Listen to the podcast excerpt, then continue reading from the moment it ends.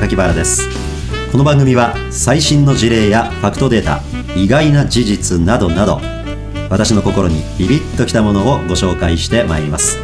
ぜひあなたのパワーアップとハッピーライフにお役立てください。それでは今日も行ってみましょう。この番組はデータサイエンティスト株式会社の提供でお送りします。日本はなかなかキャッシュレス化も進まないので、ね、どうですかキャッシュレス？ゴールデンウィークに群馬県の中之条町でそのちょっと北部にある島温泉というところがあって、まあ、その辺りを街歩きしてたんですけども、まあ、キャッシュレスどころかクレジットカードもなかなかね 難しくて道の駅とかで買い物ができなかったりしたりしてちょっと残念だなと思いましたけど、まあ、やっぱり現金は多少持ってかなきゃいけないなっていう 反省も僕の中でありましたけど。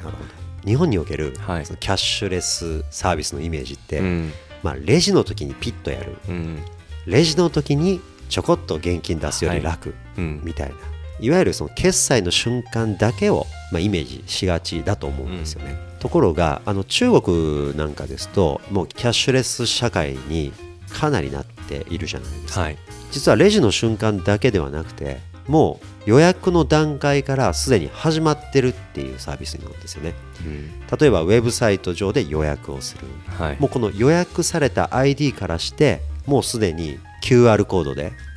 予約をする、はい、行列に並んでる時にも QR コードがあって QR コードを読み込みさえすればその列から離れて待っていることもできると。でそろそろ順番が来そうですよという情報もスマホに提供される、う。ん、その後やっと店に入れましたとなると今度は座席に QR コードが貼られてるんですよね、うん、でその QR コードをまたピッと読むと。するとさっき待ってたあの人がこの席に座ったんだということが分かりますよねでしかも行列に並んでる時からメニューを選ぶこともできますので行列で並んでいた方がどのメニューを注文しどの席に座ったのかということが全部紐づくわけですよね。そして店員さんが、まあ、食事を持ってきてくれたりしますでしょ？で最終的には店員さんはまた新たな QR コードのついたレシートをペロッと持ってくるだけ、はい、と食べ終わった我々はその QR コードをまたピロッと読み込むと、うん、すると行列に並んでいる時に読み込んだ QR コード。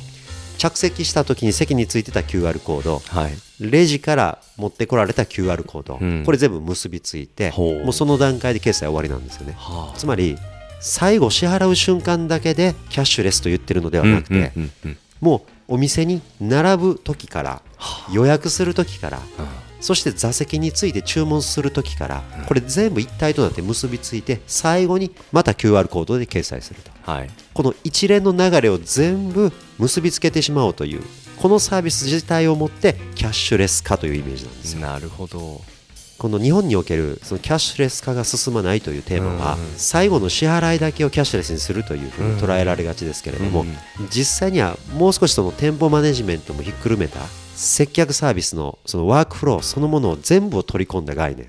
として捉え直す必要があるように思いますね。なんですかねその最後の決済のところばかりにやっぱりフォーカスしてしまうっていうことが何かキャッシュレス化を進めるボトルネックになっているとしたらなぜそこにばっかり目がいってしまうのかっていうところは一つ関心のテーマとして僕の中で今湧き上がってきたんですけど。そうですよね、はい、意外と日本における QR コードの使用に問題があるんじゃないかという可能性もあるんですよね。ルールですね。そうですね。日本における QR コードって決済用の専用の QR コードのルールがあるようなんですよ、はい、ところが、まあ、中国などで採用されている決済用 QR コードっていうのは実は汎用的な QR コードでいわゆるウェブのアドレスってあるじゃないですか。あります。ウェブのアドレスと QR コードが結びついているだけなんですよね。つまりその QR コードを読み込むだけで、うん、実はウェブサイト上で何かをやってる行為と完全に一致しているわけなんです。それによって汎用性が確保されており、はい、ウェブページ上で予約をするとかウェブページ上で注文をするとか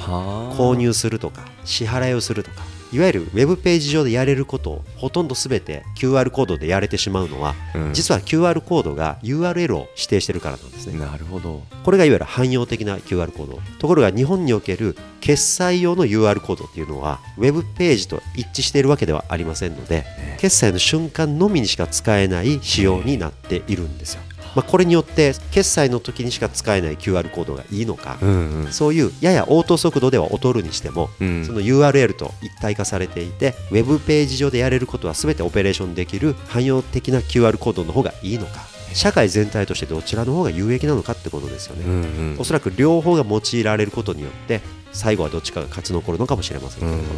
僕 QR って言われて決済用の QR 汎用性の QR 両方見せられても僕の目には同じようにしか見えないですけど でもやっぱりその決済ってところに絞って何か安全性を守るのか何かしらの意図があると思うんですけどもなんかそこのルールをうまく目的に照らし合わせて使うのか Airbnb だったりローマのような何かそのルールをうまく活用していろんなことを発想していくっていう風になるのか。なんかルール一つでその QR の仕様がこうも違うとこうもオペレーションフローの変わる範囲がお金を払うっていう最後の決済の部分だけなのかオペレーションの初めのところからの部分を変えていくのかなんかルールって奥が深いなって思います、ね、そうですね。仕様を決めるっていうのはすごく影響大きいですよね、はい、だいぶ前ですけど国鉄が分割されて JR 東日本とか西日本とか JR 東海とかですね、はい、になった時にね、まあ、さらにその数年経ってSuica とか ICOCA とかですね。い。ろんなの鉄道系のカードが出てくるでしょ、はいあれも最初は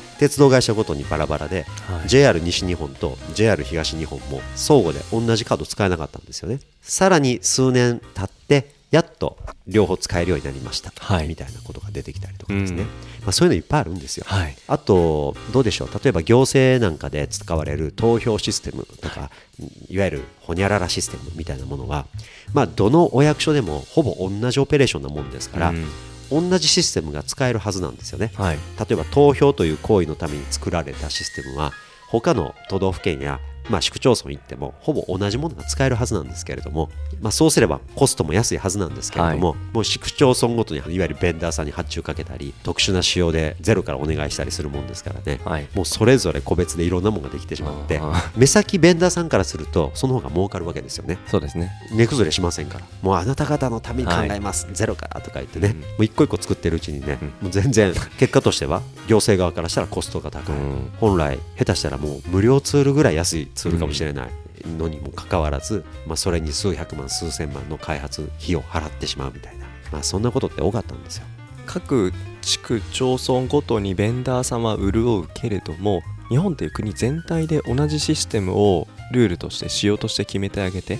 そしたら少しでもそのベンダーさんの働く時間が個別個別でやっているよりも削減される。そしたらまた別なことに時間使えますよね、うん。うん、おそらく国側が気にするのはあまりそこに介入しすぎて産業の自由度が失われるということも気にすると思うんですよね、うん、で一方企業からしても、まあ、個別対応しておいた方が目先はね一個一個の案件で、まあ、大きな見積もりを出すことができると。でそこでいわゆる統制経済的に、はい、いやいやこのテーマはともう個別にやらずに国全体でいっぺんこういう仕様にしとこうよ、みたいに介入するこのタイミングって難しいと思うんですよね、